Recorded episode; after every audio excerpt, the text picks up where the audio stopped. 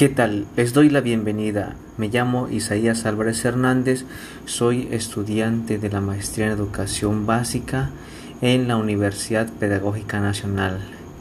El motivo de este podcast es para darles a conocer los pormenores, algunas innovaciones sobre el tema, algunos descubrimientos, algunas teorías que tienen que ver con los ambientes de aprendizaje o ambientes educativos. Una reflexión ineludible del artículo publicado por Daza, Paredes Daza, en la revista de investigaciones. Esto fue en el año 2015.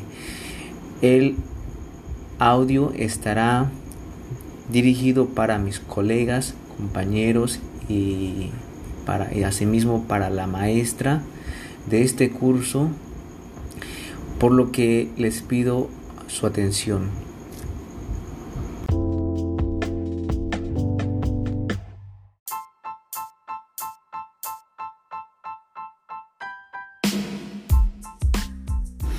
Como ya les he dicho antes, en este podcast analizaremos el artículo de Paredes Daza, sin embargo, estará limitado bajo los siguientes subtemas. ¿Qué es un ambiente de aprendizaje? ¿Qué es la mediación pedagógica? ¿Cómo ha sido la mediación docente en el trabajo colaborativo con el padre de familia? ¿De qué manera el profesor plantea sus ambientes de aprendizajes y su mediación usando las TICs en las diferentes modalidades de educación, a distancia, virtual, en línea o presencial?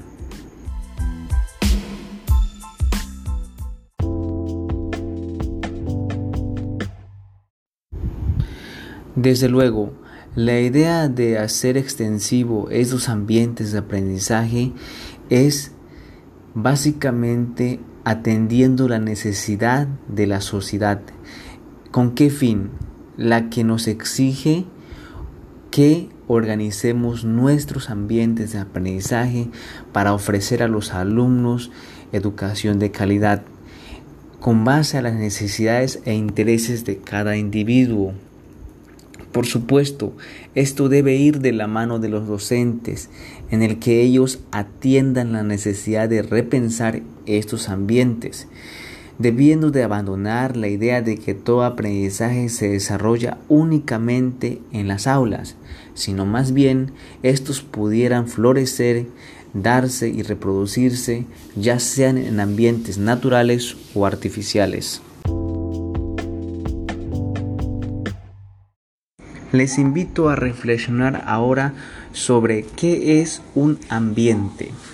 Desde luego, cada uno de nosotros tiene diferente forma de ver partiendo de sus conocimientos sobre cómo podría definir un ambiente. Duarte 2003 lo define de la siguiente manera donde existen y se desarrollan condiciones favorables de aprendizaje. ¿Qué es lo que quiere decir finalmente? En la que los alumnos cuenten con entornos educativos que les permitan desarrollar sus habilidades para pensar y su capacidad para aprender, es decir, que dispongan de escenarios. Desde luego, hablar sobre ambientes recurrimos normalmente a prejuicios epistemológicos en el que se cree que se habla sobre las aulas de clases.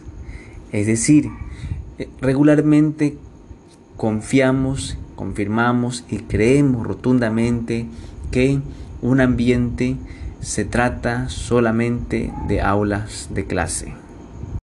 Lo que quiere decir que cuando se habla de ambiente no se puede estar pensando solo en el salón de clases o en la relación profesor-estudiante o en la relación texto-estudiante o en el libro como único vehículo cultural para aprender. No deberíamos preguntar si el ambiente está dentro o fuera de nosotros. Esto quiere decir hacernos las siguientes preguntas. ¿Dónde está el ambiente? Está afuera, está dentro de nosotros. ¿Qué es eso del ambiente? ¿Ustedes saben qué es el ambiente de manera particular? ¿Ustedes saben si el aprendizaje está dentro o fuera de estos ambientes? Partiendo de esta idea, Reichberg, citado en Duarte 2003, define la palabra ambiente como el medio que es el insuficiente para dar cuenta de la acción de los seres humanos sobre su medio. El ambiente se deriva de la interacción del hombre con el entorno natural que lo rodea. Se trata de una concepción activa que involucra al ser humano y por lo tanto involucra acciones pedagógicas en las que quienes aprenden están en condiciones de reflexionar sobre su propia acción y sobre la de los otros en relación con el ambiente. Por supuesto, para entender un poquito más sobre qué es ambiente, iremos más allá de la historia del siglo XX. Esto inició en Europa, cuando en una guerra se destruyó casi todo el ambiente en la revolución industrial, en el surgimiento y desarrollo mismo del capitalismo, lo que ocasionó que hubiera carencia en que hubo necesidad de recursos. Y es ahí cuando se generó una conciencia de que la Tierra es frágil y surgen conceptos como el de Gaia.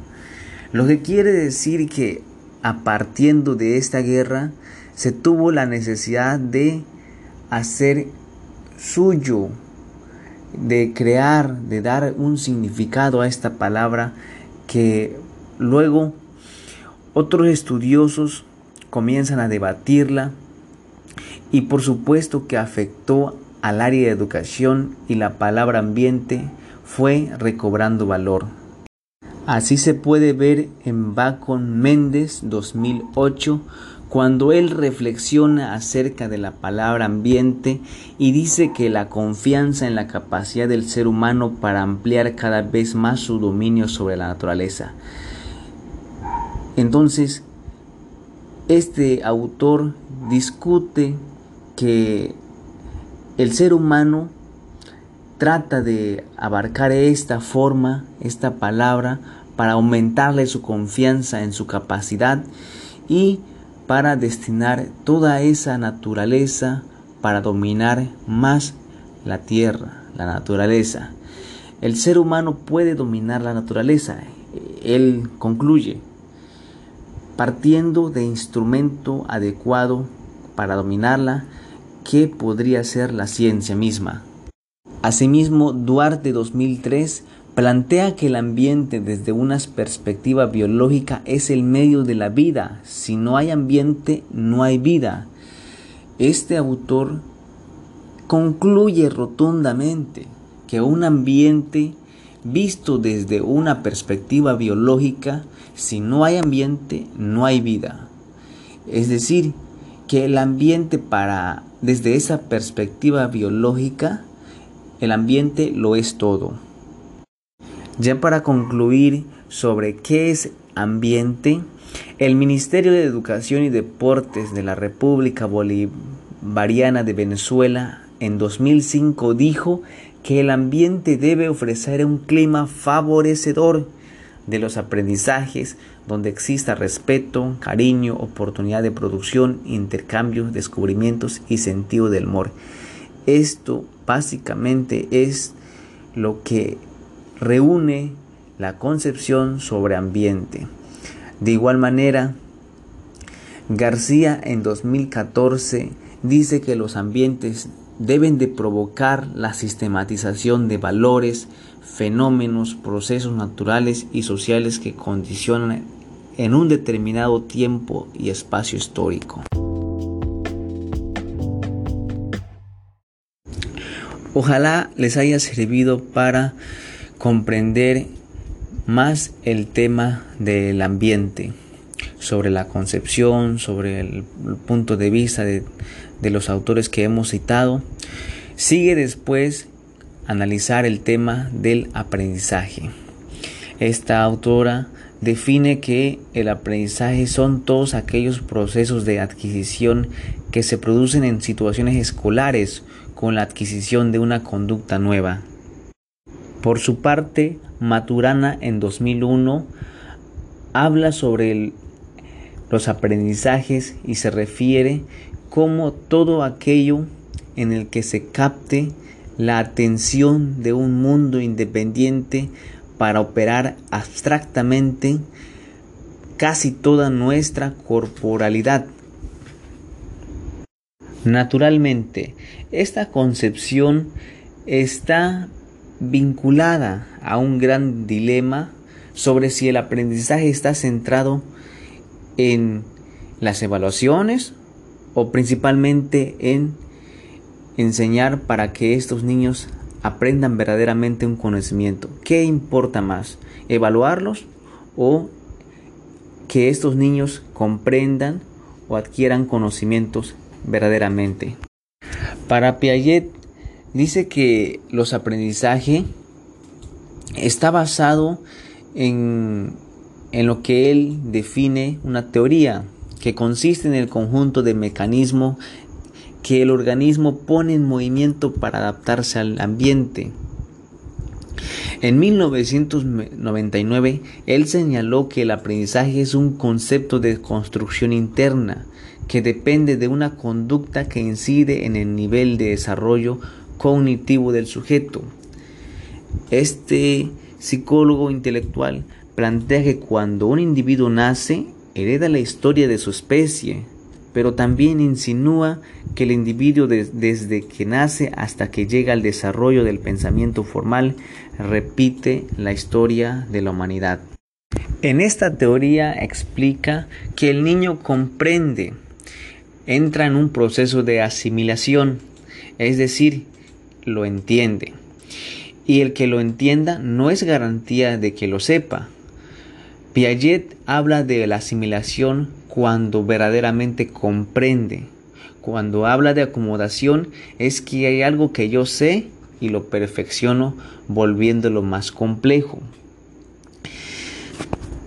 Si quisiéramos comparar la teoría de Piaget con Vygotsky, Vygotsky creía que el aprendizaje se daba en un proceso de apropiación del saber exterior, lo que quiere decir que el, aprendizaje se obtenía a través de una apropiación de la herencia cultural disponible. En cambio, Piaget decía que el aprendizaje era un proceso que se daba a través de la asimilación y la acomodación.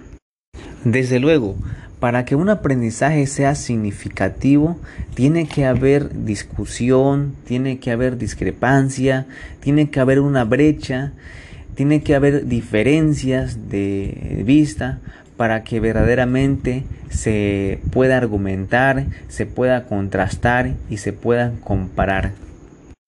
Finalmente, quiero terminar esta reflexión sobre los aprendizajes, sobre la teoría basado de Herz Dogman citado en 2002. Él dice que el aprendizaje es un proceso teórico cuya ocurrencia se infiere de los cambios en el comportamiento observable de un organismo, es decir, su ejecución, como consecuencia de ciertas experiencias medioambientales. Partiendo de toda esta idea, nos hace reflexionar a una última acepción en el diseño de ambientes de aprendizaje basados en aulas virtuales y digitales. Al referirnos de ambientes virtuales, nos estamos refiriendo a las redes, a las computadoras y al software disponible que transforma lo tradicional a lo actual.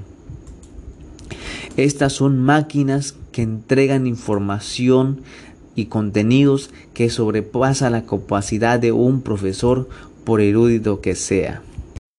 Cuando hablamos de estos ambientes virtuales, hay que tener claro que eso trasciende la escuela y el salón de clases, es decir, la cultura y la sociedad se constituyen en el medio para aprender, porque el medio natural de aprendizaje ya no es la escuela, ya no es el salón de clases, ahora es la ciudad, la cultura, la humanidad misma.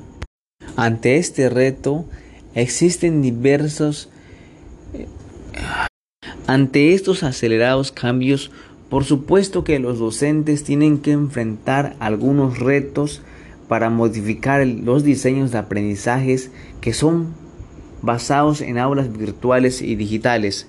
El primero de ellos es que debe identificar la información de confianza, de calidad, eh, que vengan de mercados confiables, de plataformas confiables y que no sean de mercados de, de poca monta. Otro reto a la que se enfrentan los docentes es la que dejen a un lado sus vicios, es decir, que tienen que dejar de dar órdenes, quizá tengan que dejar de evaluar, entre otras cosas. Esta autora nos dice que llegará el momento en que se deba plantear una nueva educación donde el objeto de la comunicación, es decir, el estudiante, sea, el él quien plantee las formas y los métodos de enseñanza y no los profesores.